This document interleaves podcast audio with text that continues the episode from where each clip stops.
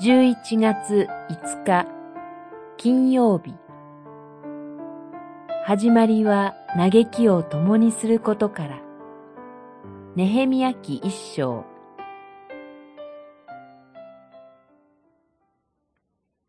補修の生き残りでこの州に残っている人々は大きな不幸の中にあって地辱を受けています。エルサレムの城壁は打ち破られ、城門は焼け落ちたままです。これを聞いて、私は座り込んで泣き、幾日も嘆き、食を断ち、天にいます神に祈りを捧げた。一章、三節、四節。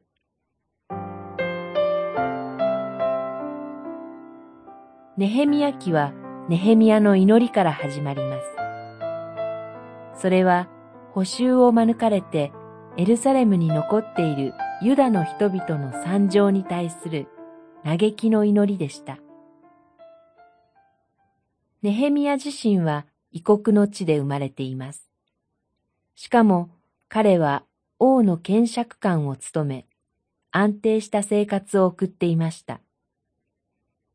エルサレムに親しい人がいたわけではないでしょう。エルサレムの惨状が彼の生活に何か悪い影響を及ぼすわけでもありません。それでも彼は、そこに住む同胞の痛みを共にします。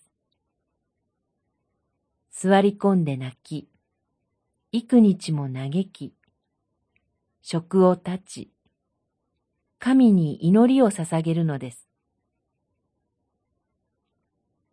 今、無関心と自己責任が世界を覆っています。それは自分と誰かとの間に線を引き、嘆いている人々を自分とは関係ない存在として突き放すことです。ネヘミヤは違いました。自らの生活には影響しない同胞の民の嘆きを自らの嘆きとしました。それを引き起こした原因として、自らの罪を告白し、憐れみを神に祈っています。共に重荷を担うことによって、無関心と自己責任を打ち破る祈りがここにあります。ネヘミヤのこの祈りから城壁の再建という神の見業が始まっていきます。